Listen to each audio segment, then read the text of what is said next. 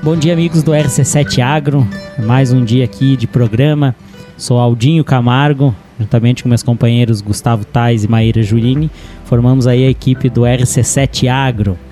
Hoje, especialmente, vamos receber aqui uma mulher empreendedora, né? Uma das é, referências no agronegócio aqui da nossa Serra Catarinense, porque não de Santa Catarina e até do Brasil também, por que não? Luísa Camargo, né, uma das é, sócias proprietárias, assim posso dizer, da Camargo Agronegócios, é um orgulho nosso da região aqui, uma empresa especializada em leilões, né, Luísa? Prazer muito grande tê-la aqui, obrigado por aceitar o convite e por vir conversar um pouco conosco. Bom dia, Aldinho, tudo bem? Bom dia aos ouvintes que estão conectados na Rádio RC7. É um prazer estar aqui, muito obrigada por esse convite. E é isso aí, a gente trabalha com o agro desde que caminha, né, Aldinho? Você sabe da história, por a gente ter esse vínculo tão próximo de sermos da, do agro lagiano, né? Então o agro está na nossa veia aí desde criança, desde os nossos antecedentes aí, nossos pais, nossos avós. E é, um, é uma coisa que não tem como a gente não continuar e não amar fazer, né? E vamos tentar fazer com que isso se some a, a mais pessoas e traga bons resultados. Isso aí, Luísa. Com certeza os resultados estão vindo, né? Mesmo com esse, com esse ambiente muito instável que a gente está vivendo hoje no país. Mas me conta um pouco da história, então, é, do surgimento da empresa. É, quando que deu o start, assim, bom, precisamos criar algo nesse sentido? Bom, é, eu, como eu te disse, desde a infância sempre vivi no campo, né? Cresci no campo, então aprendi muita coisa com os meus pais, com a minha família sobre o agro. É, de infância, o sonho, infância e juventude, adolescência, era ser veterinária, né? Acho que todo mundo que gosta do campo sonha em um dia ser veterinário. E eu não fui diferente, não. Eu sonhava em ser veterinário. Mas aí a, a minha mãe, que é uma pessoa que eu considero extremamente sábia, a dona é, Nilza. Tia Nilza, ela disse assim para mim, curta e grossa, com bicho você já sabe lidar, você tem que aprender a lidar com pessoas. E aí ela me induziu, né, me convenceu a fazer a faculdade de direito. Então, para surpresa de muitos, não, eu não sou veterinário, eu sou bacharel em direito. E quando estava me formando, é, de novo, né, minha mãe disse: e agora? O que, que você vai fazer da tua vida? Que rumo você pretende tomar após se formar? Digo, bom, não vou seguir nada do direito.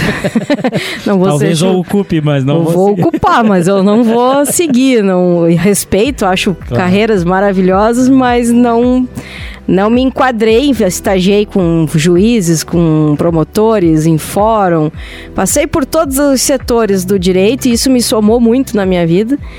E aí no final da faculdade eu disse: "Não, eu vou eu vou abrir um escritório de remates, porque sempre trabalhei com outros escritórios de remates no Rio Grande do Sul, aqui em Santa Catarina também, e sempre vivi exposições, eventos de, de, de gado, de cavalos, né? Crio cavalo crioulo. Então sempre tive envolvida muito com a Expo Inter, com empresas leiloeiras de outros estados. E aí disse, tá, mas e por que não? Né? Aliar então esse conhecimento que eu já trago da vida inteira com o conhecimento agora jurídico para poder embasar as ah. negociações, que eu acho isso muito importante. Eu acho que todo negócio deve ser bem feito, bem embasado, para que garanta os dois lados. E aí quando me formei em 2007, juntamente com o meu ex-sócio, o Dudu Peroni, a gente abriu na época Camargo e Peroni Agronegócios. É. E essa empresa começou pequena, bem pequena. E na época eu consultei o Sindicato Rural de Lages, que o presidente na época era o seu Carlinhos Lopes. Sim. Sua diretoria, Suenon Lisboa, Márcio Pamplona, Tio Lu. É, consultei eles, consultei seu Ivo Tadeu Bianchini, para mim, é Grande, minha Tadeu. das maiores referências do agronegócio brasileiro, um baluarte, sem dúvida alguma. E seu Flávio Ramos, da Fazenda Rodeio, também uhum. outro pilar aí, foi professor do CAV, né? Deu aula por anos e anos, era um agrônomo reconhecidíssimo e criava gado também. Procurei esses três, né? E disse: olha Penso em abrir o escritório de remates, o que, que vocês acham? Tenham chance? Todos eles realizavam eventos anuais, né? Uhum. E já no primeiro ano, esses três, né, o Sindicato Rural de Lages, o Sindicato Rural de Campo Belo do Sul, seu Ivo Tadeu e seu Flávio Ramos contrataram né, a empresa para realizar Isso foi os. em que ano? 2007. 2007, olha só. já Exatamente. São, lá se vão 16 anos. Exatamente, são 16 anos de estrada. Em 2015, a Camargo Agronegócio se torna só Camargo Agronegócio, com a saída do meu sócio. E aí a gente seguiu nesse formato, né? É, aumentando cada vez mais os leilões. A gente começou fazendo 5, 6 leilões por ano. Né? Hoje a gente faz mais de quase 60. É, então, E atravessando até as barreiras do Pelotas aí. É, a gente... É, foi uma conquista também em 2022, né, Luísa? É, em Também. 2022 a gente teve, teve muita coisa boa acontecendo, é, parcerias excelentes com grandes empresas leiloeiras, referências no país, né? É, fomos convidados então para trabalhar em Porto Alegre num leilão de genética da raça charolês. Depois fomos convidados para um leilão de genética também em São Gabriel, que é lá na fronteira, né? Lá no fundão do Rio Grande. E, e no mês de agosto a gente fez um leilão de Erifor e aqui em Vacaria, do Núcleo Serrano de Criadores de Erifor e. E a gente realiza leilões aqui no estado todo também, né? De Santa Catarina. E só crescendo, né? Vamos ver se a gente dá conta. Não, com certeza dá conta, né? Mas me conte um pouco como é essa rotina do, do, do escritório, que, que, o que, que vocês. Não é simplesmente só é, arrematar o, né, ou gritar o arremate ali do, do que o Delamar, né, Macedo faz, é, faz isso, né, do, da compra do animal, né? Existe todo um trâmite por trás disso, vocês entregam um produto completo, pro, tanto para o vendedor quanto para o comprador, né? Isso, a gente faz um trabalho um tanto quanto diferenciado do- de outros colegas, justamente por, por eu ter vivido outras empresas, trabalhado em outras empresas, a gente vai. É, com a experiência, anotando aquilo que a gente acha que é certo, aquilo que a gente acha que talvez poderia ser melhor, é, tentando ser diferente no mercado. Eu acho que a gente, para poder se destacar, seja no segmento que for, a gente precisa ser diferente dos outros, né? Tem, tem que ter mostrar um diferencial. Então a nossa empresa é, é extremamente organizada no controle do recebimento dos animais, do aparte dos animais, é, orientando os vendedores para formar lotes muito comerciais, né? Tentando orientar o produtor, porque às vezes aquilo que a gente produz em casa é bom, mas quando chega no, num leilão que se confronta com outros animais, a gente pode, nossa, mas não era bem isso, meu gado não tá tão bom assim, né? Então é uma das funções da leiloeira orientar, ajudar e tentar formar o lote mais padrão possível, além do controle total dos brincos, né, do nosso gado aqui em Santa Catarina, todo é rastreado, então a gente faz o controle total desses brincos, é, acomodação dos animais, a entrega dos animais, a parte de genética também, poder orientar o produtor a saber que tipo de touro ele precisa comprar para o rebanho dele, né? Enfim, é tentar somar, tentar fazer com que a pessoa tenha confiança na empresa, porque como eu também sou produtora rural, quando eu vou comprar, eu também quero confiar em quem está me vendendo. Então eu tento, como, como empresária, como leiloeira, passar isso para o meu cliente, que ele pode confiar naquilo que a gente está colocando em pista, que é, é tudo verdadeiro, são dados autênticos, são pesos reais, é, são dados autênticos, não tem nada assim maquiado Sim, né? É, é bem preto no branco mesmo, porque se eu fosse comprar, eu gostaria que me vendessem assim. E não é só em bovinos, né, Luísa? Tu comentou aí que também é, né, uma, é, digamos aí, apaixonada pelo cavalo crioulo, posso dizer assim. Eu sofro desse vício. É, eu, eu acompanho, sei bem que desde pequenininha tu sempre foi É. muito apaixonada, estimulada também por isso, que isso que é bacana, que vem, vem esse estímulo também de família, né? Então não é só nos bovinos, vocês também prestam esse serviço na questão da venda de equinos também, né? Sim, a gente realiza leilões também de, de equinos, não só cavalo crioulo, eu crio cavalo crioulo, sim, sou apaixonada por essa raça, mas a gente trabalha com leilões de bovinos, equinos e já fizemos ovinos também, em menor número, claro, mas o carro-chefe da, da nossa empresa são os leilões de bovinos, né?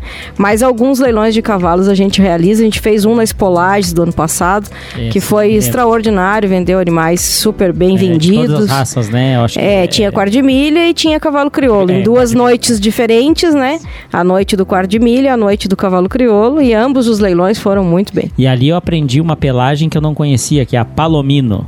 Palomino, que para a nossa... nossa região é o bairruano, o né? Bairruano, é, mas o, no quarto de milha, algumas pelagens têm uma denominação é. diferente, que é o palomino, o castanho, né? Tem, eles, eles, usam algumas denominações um pouco diferentes. Diferente das nossas usuais, né? Ou, ou também eles podem dizer que nós usamos é. diferente das Justamente, também tem esse, tem esse viés, né? Sim. E Luísa, uh, é, para esse ano, é, tudo que, que nós passamos aí, né? Toda essa questão política, enfim, todas as questões que estão acontecendo no, né, atualmente no, no Brasil, enfim, com, com, a, com essas doenças né, que ainda detém de, de confirmação para para liberações de exportação, então exportações trancadas e tudo mais.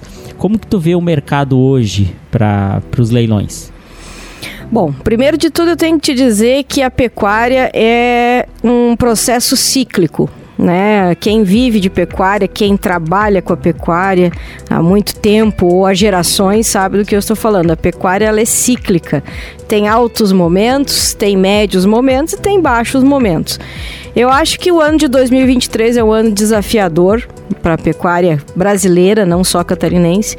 Vai ser um ano de grandes desafios porque a gente enfrenta todo o nosso país, enfrenta é, sérias é, mudanças, seja no, no, na política, seja na parte social, é, algumas coisas que a gente interpreta até que quase que são batidas demais do que além do que precisa, né? Então eu digo assim, o produtor rural, aquela pessoa que está no campo, que trabalha. Eu costumo dizer isso dos leilões. O produtor trabalha 364 dias do ano cuidando de um touro, de uma vaca, de uma produção, para chegar na época de abril e maio e vender sua safra de terneiros. Então a gente tem ali dois, três minutos na pista para vender, às vezes, a safra do ano daquele produtor.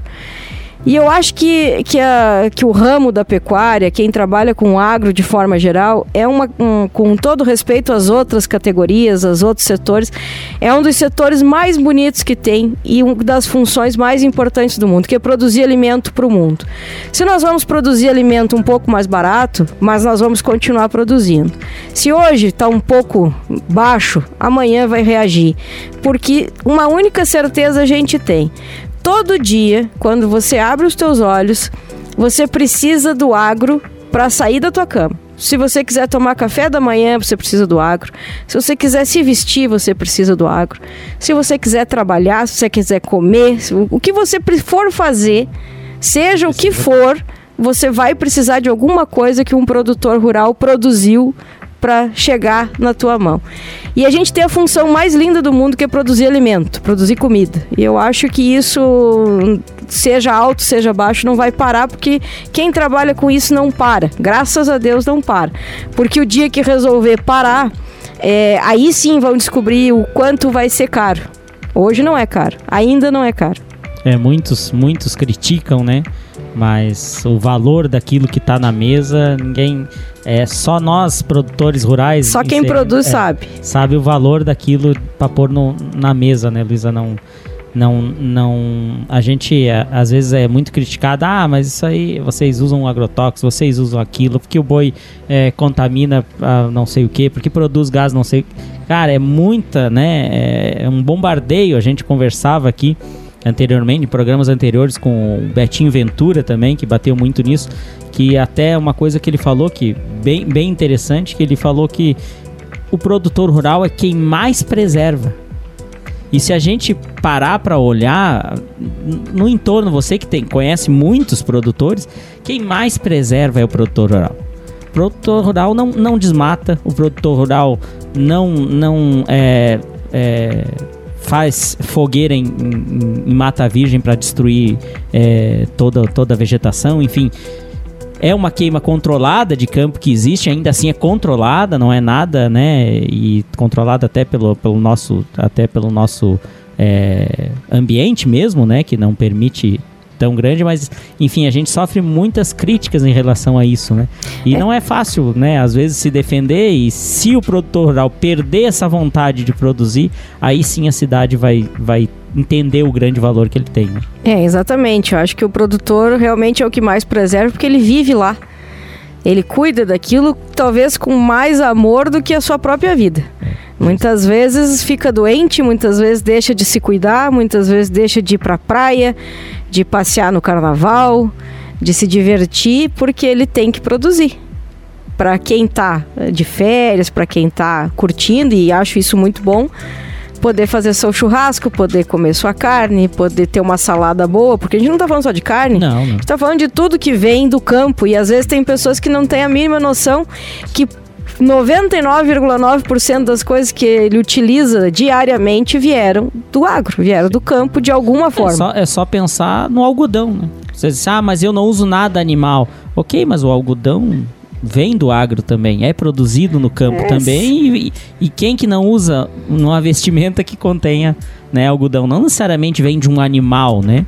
A, a própria soja, enfim, o milho, tudo isso é, é, agro, é agropecuária, né? Exatamente. E a nossa região, é, é, a, a cultura mais antiga da nossa região é a pecuária. É. Foi isso que formou Lages, foi isso que criou o povoado das Lages, foi isso que fez com que a nossa cidade desenvolvesse. Depois veio o ciclo da madeira, a gente está vivendo outro ciclo da madeira agora. É, com todo respeito, mas o gado, o agro, o campo é muito mais importante. É, acho um completo absurdo, por exemplo, é, embargarem lavouras de pasto ou de soja, dizendo que isso agride, está tá acabando com a mata nativa, com o campo nativo da nossa região. Mas plantar milhões de campos, ah, hectares e hectares de pinos não é acabar com a mata nativa da região. Eu acho muito, muito contraditório, uma situação dessa, até porque é o seguinte, onde você produz soja, milho, grãos, gado, é, você está valorizando a terra e você está produzindo comida. E onde você planta um reflorestamento é só madeira. Sim. E hoje a madeira, ela a, é bem menos necessária do que a comida. É, na falta dos dois, a comida. Na falta dos dois, a comida é mais importante. Mas eu respeito ambos Sim, os setores claro. e acho que são importantes. Só acho que deveria haver um equilíbrio maior, né? Uma, uma proporção mais adequada, porque quando se dizem que o produtor de gado, o lavoureiro, está é, degradando o meio ambiente, está poluindo, mas outros setores talvez prejudicam muito mais, mas por terem um grande poder monetário, conseguem desviar essa atenção, né? E é. acho que isso é um, uma das coisas outro, que me entristece. É, e outra questão também para nossa região não é como Mato Grosso, como algumas regiões de São Paulo, Paraná. Aqui, se você for abrir uma lavoura para fazer um melhoramento, seja uma pastagem de inverno, ou seja para plantar soja no verão, você não consegue muito mais que 40% do terreno. Não. É muito difícil, difícil, porque o restante são terrenos dobrados, pedra, enfim. Então, de certa forma, pensando somente na pastagem nativa, pensando no pasto nativo. Uh, quem mais preserva é a lavoura, porque 60% da área, na maioria das vezes, até menos, né? É, até mais que isso, até é preservado, né? 40% aí para você abrir de uma lavoura de um terreno é uma, uma estimativa bem otimista, né? Então, Exatamente, para nossa região Então, sim. pensando em campo nativo, né? Obviamente que o pinheirinho, ele vai em qualquer lugar, né? Ele chega em morro, em, morro, em pedra, enfim, ele planta em qualquer lugar, né? Então, pensando nisso, a gente fica, né? É, um pouco assim, diz, poxa vida, né? Por que embargar a produção de alimento, né? Mas enfim, esse vamos encerrando aqui o, o primeiro bloco com a Luísa Camargo, proprietária aqui do, da Camargo Agronegócios, produtora rural, criadora de, de, de cavalo crioulo também, né? Que tem um baita de um, de um reprodutor lá, coisa mais linda do mundo, em si mesmado do Purunã. Coisa linda de, de se ver. Então, no segundo bloco, a gente volta aí com mais um pouquinho desse papo. Voltamos então para o segundo bloco do RC7 Agro. Eu sou Aldinho Camargo, estou aqui com a Luísa Camargo, sócia proprietária do, da Camargo Agronegócios, uma empresa de remates, produtora rural, criadora de cavalo crioulo e, orgulhosamente para esse apresentador, minha prima, né? Para quem não ligou o nome ainda à pessoa, né? A gente tem esse laço de família. Meu nome é Aldo Camargo, dela Luísa Camargo. Você imagina que é o parentesco é no Camargo e não é, né? e não é. O, Camargo, o parentesco é no Oliveira, né? Que é a gente acaba diminuindo um pouco o, o, nome, mas o nosso parentesco no Andrade, no Oliveira, enfim. Luísa, é, me conta um pouco sobre a perspectiva que vocês têm agora iniciando, né, retomando aí o nosso tema do dia de hoje, que é, é esse início dos remates, dos leilões, enfim. Qual a perspectiva que vocês têm em relação a esse início? Bom, os nossos leilões começam a partir do mês de março e se estendem aí todo o outono e inverno, indo até o mês de junho. A gente tem leilões e depois, já no mês de agosto, a gente retoma é, de agosto até novembro com leilões direto. Então, praticamente, a gente tem leilão o ano inteiro. As perspectivas são é, boas dentro do cenário atual, dentro da realidade que vivemos. É, conversando com o Delamar, conversando com produtores, com, com compradores também. Eu visitei, saí, saí fazer um giro no estado visitando terminadores, confinadores, recriadores, para saber deles também o, o que eles pensam do mercado hoje. E voltei otimista. Aldinho. Ah, pelo seguinte, é, como a gente vinha dizendo, quem é do agro não vai parar. Pode, se, pode diminuir um pouquinho ou pode se manter no tamanho que está. Talvez não vão expandir.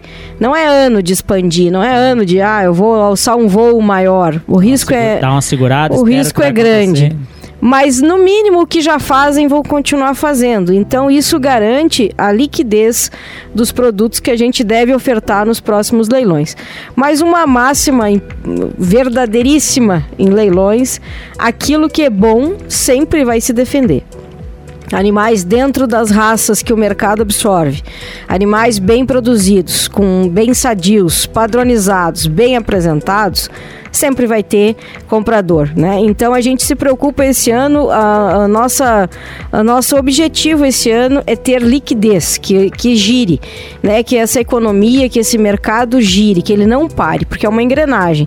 Eu que produzo preciso de você que recria, quem recria precisa de quem termina, o frigorífico precisa do confinador. Enfim, para chegar a carne lá na gôndola, precisa fazer um caminho bastante longo. E eu, eu acho que a coisa não vai ser assim tão difícil quanto a gente acaba pensando que vai ser, porque já chegou, digamos assim, já chegou no limite do que tinha que chegar. Pior do que, do que já chegou, do que já ficou, acho que não deve ficar. Essas questões de, da, por exemplo, que agora saiu da, dessa princípio, dessa desconfiança, né, de um caso de, de da doença chamada vaca louca lá no, no, no estado do Pará. É um caso isolado.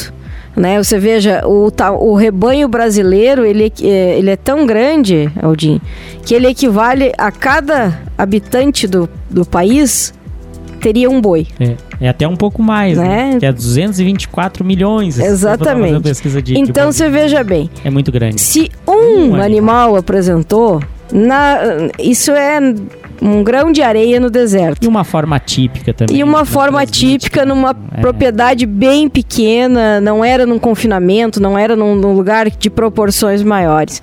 Claro que é importante, claro que as, a defesa sanitária tem que tomar as atitudes, claro que o governo precisa tomar todas as atitudes necessárias para que isso seja erradicado e que não tenha problema nenhum. Mas a gente também tem que interpretar que não é aquele bicho de sete cabeças que muitas vezes a mídia pinta. E tem muito né? aproveitamento. E que também. tem muito aproveitamento para tendenciar baixas de mercado, o que não vai acontecer. É, não é por causa disso que ah, agora eu vou comprar carne a 10 reais o quilo no mercado. Não. Isso não vai acontecer. Eu acho que nem chega ao consumidor final. Não chega. Vai chegar ao produtor essa baixa, porque aumenta a demanda de. Todo mundo quer acelerar o abate para aproveitar o preço agora com medo de que tenha uma queda maior mas eu acredito na gôndola, quando chegar o reflexo na gôndola, já estabilizou no produtor. Então, quem vai aproveitar, obviamente, é esse atravessador que está fazendo essa compra mais barata e vendendo ao mesmo preço, né? É, o, os frigoríficos vão se abastecer de Sim. muita carne agora com excesso de oferta e vão ter, digamos assim, um estoque garantido para segurar preço. Não Sim. vai baixar, eles vão só segurar o preço. Segurar. Eles vão, eles vão congelar, tentar congelar o preço, né? Mas é como eu digo, a pecuária é cíclica, ela tem altos momentos e baixos momentos. Esse momento agora já se desenhou mais negativo, eu já vejo ele mais positivo de agora em diante. Agora de março, março, abril, maio é a alta temporada da comercialização dos terneiros, né? O terneiro é o primeiro ponto do início dessa engrenagem da carne. É. Desmama o terneiro com seis meses até sete, oito meses, sai da vaca, vai para pastagem, vai para confinamento, até ele chegar na gôndola, você veja bem, são no mínimo aí 15, 18 meses, 20 meses, esse processo todo desse terneiro chegar a virar carne, que, que precisa virar. Então eu acredito que o cenário vai se defender bem, quem trouxer animais de alta qualidade vai vender. É, talvez não vai vender nos patamares que vendeu nos últimos anos, obviamente, mas vai vender. Eu acho que isso é o mais importante. Eu, eu te digo como produtora, eu estava na fazenda até agora há pouco, estou chegando de lá, estava vacinando terneiro, pesando terneiro. A produção está muito boa. Terneiros tá dentro, tá dentro de um verão maravilhoso, maravilhoso. Boas chuvas, o campo está bom, a vacada está forte, é, o índice de prenhez é alto. É, então, assim, não dá de, de cair nesse pessimismo de, ah, meu Deus, vai ser um. Não, não vai ser. Eu acho que a gente tem que acreditar no que trabalha, no que faz, saber que vai ganhar um pouquinho menos, mas não vai deixar de ganhar. O negócio é produzir Sim. coisa boa. É. Em tudo. Se você produz coisa boa, se você é competente no que você faz, sempre vai ter mercado para você. É, dificilmente você vai deixar de vender. E esse é um ponto importante, porque é muito triste você trazer, de repente, uma produção tua num leilão e ela voltar para casa, né? Ah, sim. Isso aí. E, e, é muito difícil também isso acontecer, né? Nos últimos anos, não tem acontecido com muita frequência, né? Então, os produtores, os leilões têm sido quase 100% praticamente todos, 100%, né? Um ou outro que volta um lote, ainda assim é vendido posteriormente, né? Então acaba não voltando. O importante é você escoar a produção, enfim. E aí a gente também vai ter um, uma sinalização do mercado também, né, Luísa? Não sei se tu enxerga assim. Tipo, se o terneiro tiver a saída que a gente espera, que, né, no teu otimismo e também eu acredito que vai ter, já é também uma sinalização de que não, o mercado não, né, não parou. Ele pode estagnar um pouquinho, mas ele daqui é para frente, não vai voltar para trás, né? É, a gente costuma dizer que tem o ano do produtor e tem o ano do terminador. Eu te digo que 2023 é o ano do terminador, porque a gente vai ter uma produção de grãos muito maior do que a produção muito do ano passado. E isso tem uma tendência de que o grão, né, a comida, o alimento que tem que passar por dentro desse boi, seja um pouco mais barato. Então eu te digo o seguinte: se o terneiro, se a pantéria prima vai ser mais barata, se a comida vai ser mais barata, é o ano do terminador. Feliz de quem fechar animais para engordar, para terminar, porque com certeza vai sair na frente. E é aquela história, né? Sai na frente quem ganha mais, quem sai na frente, quem, quem faz essa leitura do mercado e tem coragem de apostar, né? De, de, de fazer a coisa certa. A gente tem visto muitos confinadores que o ano passado estavam é, só mantendo o confinamento ou talvez até desativado o confinamento, já estão reativando para esse ano porque estão vendo essas perspectivas né, do grão estar tá mais baixa, né? acessível. Né? É, tem opções de, de rações, de, de alimentos também que acabam. Você consegue fazer um, uma composição e cada produtor tem a sua receita de tentar fazer um animal com bastante qualidade de carcaça, que chegue um, uma carne de muita qualidade, com um custo que ele consegue ter uma margem de lucro. E a margem de lucro pode ser um pouco menor, mas ele tem lucro, né? A gente costuma dizer que quem lida com gado nunca, é nunca tem prejuízo, ter, né? É muito difícil ter, ter pode prejuízo. Ter menos ou mais, mas enfim. Exatamente, assim, né? Tem lucro, né? Então eu digo que 2023 é o ano de quem vai terminar os animais, de quem vai engordar, porque com certeza vai pegar uma entre safra, vai pegar uma falta de gado gordo. É, e vai ganhar bastante com isso. Vai comprar embaixo e provavelmente venda em Exatamente. Uma, uma recuperação já de mercado, né? E, Luísa, me diga uma coisa, em relação às feiras, pela tua experiência, assim, de terneiros especificamente, que nós, o forte agora, né? Março, abril, maio. É, né? agora é a safra do é terneiro. É a safra maior. É, os clientes que mais procuram a compra desses terneiros em leilões são confinadores ou é, terminadores a pasto. Quando eu digo confinadores é simplesmente coxo, né? Ou um sistema às vezes é misto, né? Coxo e pasto, mas enfim, é, são os que mais procuram e são aqui da região ou são de fora? A gente tem um leque de clientes bastante grande dentro do estado. Né? A, a nossa região serrana é uma região muito mais produtora, até pelo nosso clima, pelos nossos campos, pela nossa cultura, nós somos mais produtores. As regiões mais recriadoras são as regiões norte do estado, onde tem muita lavoura. O pessoal trabalha muito com lavoura naquela região ali de Mafra, por exemplo, tem grandes lavouras ali, tem, a gente tem muito cliente que vem comprar dali. Tem os confinadores da região litorânea, sul do estado, que também investem bastante. Tem o pessoal, é, por exemplo, de Videira, que eu visitei alguns dias atrás. E Videira fica no meio oeste catarinense, já rumo ao, oeste do estado. E nesse município e nos municípios em torno de Videira, ali está concentrado o maior núcleo de confinadores do estado. Olha só. Numa distância bem considerável dos grandes frigoríficos, né? É, os maiores frigoríficos do estado abatendo aí estão mais, na, mais pro litoral, mais na região é, Serra Abaixo, como Sim, a gente usa é, dizer. Vale ali. No vale e lá na região de Videira e em torno é o maior a maior concentração de confinadores.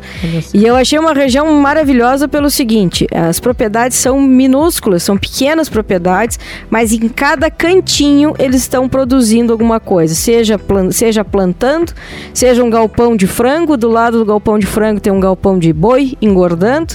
E detalhe, são as famílias a mão de obra é familiar, familiar né? né? É, o, é o marido e a mulher e um filho, é, é os pais com dois filhos, o genro, a nora, é tudo familiar, não, não, não tem essa questão de ter funcionários, de não, é tudo familiar.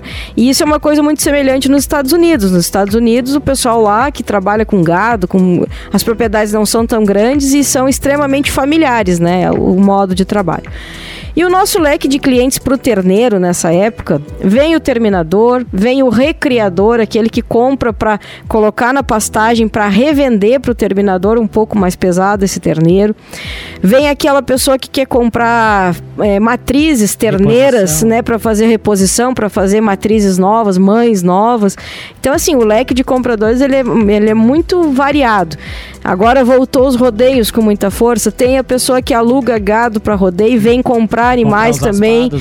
para alugar para o rodeio. Então, assim. É, é Não só um... os aspados, hoje em dia Não, estão laçando hoje em, mocho, dia, em tudo. Hoje em dia os laçadores é. laçam qualquer coisa. é, então, assim, o leque de clientes é muito variado mas é, as compras eh, são muito tranquilas e muito seguras, porque só pode comprar nos nossos leilões clientes que têm os seus cadastros previamente analisados, tem que ser pré-aprovado para poder comprar. Deixa, né? De, de, faça, refaça Precisa fazer o cadastro, né? Do negócio, deixa prontinho, deixa ajeitadinho que está começando. Daqui a pouco eu vou dizer o, os contatos, isso, se você me permitir, para claro, cadastro. É, então, assim, a gente procura trazer muita segurança nas negociações, tanto para quem compra quanto para quem vende, porque como eu disse, é, às vezes é a tua produção do teu ano todo, é a tua renda que você está colocando nas nossas mãos ali. Então a gente tem que ter muito cuidado com isso e a gente tem muito orgulho em dizer que nós não temos inadimplência nos, nos nossos leilões, é tudo muito correto. Claro que existe o atraso, existe algum contratempo, mas não há nenhum tipo de inadimplência, não, não, não existe isso. Até porque existe essa, essa pré-seleção de quem vai comprar. Isso aí, Luiz. E Luísa, uma coisa que também me, me chama bastante atenção, assim, é, tu tem que coordenar uma equipe bem grande, né? Sim. Nesses, nesses é, leilões aí, mais de 40 pessoas, né? É, depois da pandemia, que foi um divisor de águas na, em todos os segmentos, na, na, minha empresa não foi diferente, porque até, até o início da pandemia os leilões eram somente presenciais. A gente tinha que ligar para esses clientes do estado inteiro e convencê-los a vir, a vir aqui, né? na feira, né? E a gente faz leilões em várias cidades aqui da região. É, então se tornava muito difícil convencer um comprador a vir todo final de semana numa feira, né? Quando veio a pandemia foi um susto, porque a gente teve que se reinventar em questão de dias, né, para transformar os leilões em virtuais.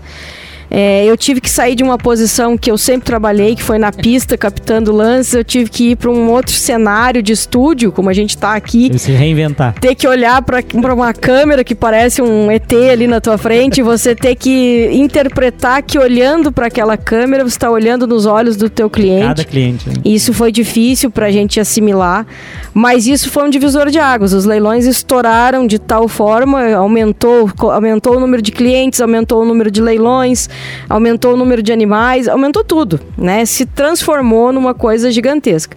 Então, quando os leilões eram 100% presenciais, a equipe era maior, eu precisava de mais pessoas claro, é, para atender esse público presencial que estava ali. Quando veio a pandemia, a gente não é que diminuiu a equipe, não. A gente dividiu a equipe para poder ter, fazer dois, três leilões no, no mesmo final de semana, durante a semana. Os leilões começaram a ser realizados em dias de semana. E detalhe, hoje em dia a gente prefere fazer um leilão em dia de semana, ao contrário de fazer no final de semana, porque a audiência né? é muito maior, né? Num dia de semana, à noite, é, a audiência é bem mais alta. Mas sim, a equipe nunca baixa aí de 15, 20 pessoas por leilão, por que leilão. são coordenadas desde a equipe de campo até a equipe de escritório. E aí, é... maioria homens? ou Não, não, é não, bem, diversificado, tá bem, diversificado, bem diversificado. É, eu ia dizer, porque na, nas mangueiras a gente vê a maioria Sim. homens, né? E tu também tá lá coordenando as mangueiras, tu não tá só no escritório, né? Que eu sei que tu tá é sempre lá que é bom. Lá de olho, né? É lá que é bom. E isso é um desafio, né, Luísa? Isso é. É, um, é, um, é, um, é um grande desafio. E é uma coisa que eu, né, é, trago aqui para todos os ouvintes, para quem ainda não viu na mídia, né? Mas é, pode estar escutando agora. A Luísa é uma das mulheres, então, que foram é, destaque em 2022, mulheres de sucesso promovido pelo núcleo da mulher da ACIL, né? E eu quero citar aqui uma, uma frase, é, um, uma, né, um parágrafo curto aqui da, do texto que a, que a Sil colocou para homenagear essas mulheres. Abre aspas. Todos os anos o evento conta a trajetória de mulheres que se destacam em suas áreas de atuação, contribuindo para transformar a sociedade e a vida de outras mulheres. Elas chefiam empresas, trabalham, aprendem, ensinam, geram vidas e soluções. Fecha aspas. Define, né, Luísa? Define. Foi muito bem escrito esse texto, essa frase. Que orgulho, né, Luísa? É. Esperava? Não, foi uma grata surpresa quando recebi a, a notícia, né, que tinha sido, foi então escolhida, né, como destaque no agronegócio. Fiquei lisonjeada, achei maravilhosa a iniciativa. Eu estava lendo as outras mulheres também, né, que foram homenageadas em outros Sim. setores e realmente são pessoas importantíssimas na sociedade e pessoas que realmente fazem fazem alguma diferença. Eu me sinto orgulhosa de, de poder estar sendo citada com é, elas, né? E, será amanhã, né? Dia 9 de março, Isso. às 20 horas, no, na, no Teatro da Silva ali. Parabéns, um orgulho também para nós, enquanto família, posso falar aqui, Obrigada. abrir essa liberdade de dizer. E Luiz, então, para a gente é, finalizar, né, deixe teu contato, deixe teu recado final. Faltou alguma coisa que tu queria né, elucidar e a gente acabou não abordando? Fique à vontade aí para tu fazer tuas considerações. Tá bom. Eu gostaria de convidar a todos que estão nos ouvindo é, para que se conecte com a Camargo de alguma forma, seja através do nosso Instagram, arroba Camargo Agronegócios, nos sigam lá, a gente sempre está dando informações dos leilões, informações de médias também, de preço, porque as feiras de, são balizadores de mercado. Justamente. A feira é muito importante acontecer na, na nossa região, nas, nas cidades vizinhas, porque ela baliza o preço daquela categoria de animais, baliza toda, toda a cadeia. E isso facilita para um produtor que não participa do leilão, porque a grande maioria não participa, Sim. né? O número de animais que passa em leilão é, é, é, não é tão grande quanto o rebanho catarinense. Mas aquele produtor que está lá na Coxilha Rica precisa vender seus terneiros, ele diz: não, mas na feira deu tanto o terneiro. Então o meu terneiro aqui tem que valer, tem que valer em torno disso, talvez um pouquinho menos, porque está vindo Sim. comprar aqui na propriedade e tal. Mas a feira é um balizador de mercado. Então no nosso Instagram a gente divulga as médias das feiras, justamente como informação para o produtor. E a gente pede é, é uma coisa bem interessante assim que aconteceu depois da pandemia.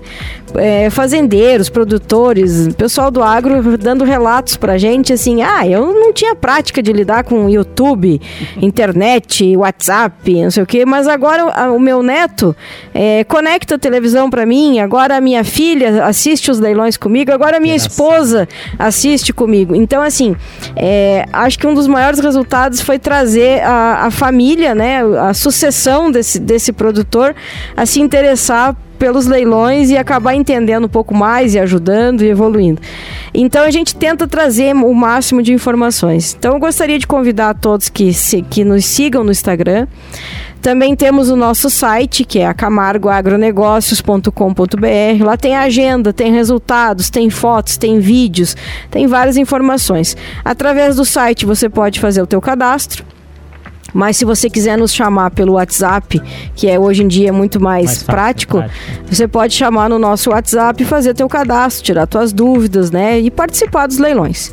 O nosso WhatsApp lá do escritório é o 49 98402 3763. Pode, pode repetir, Liz. 49 98402 3763. Vai falar com a Gabriela, que é a gerente da, da Camargo.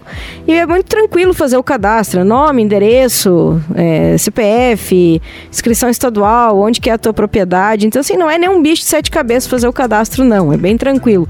Então a gente convida para que façam isso, para que participem, para que defendam o agronegócio. A gente tem que ter orgulho da onde a gente veio.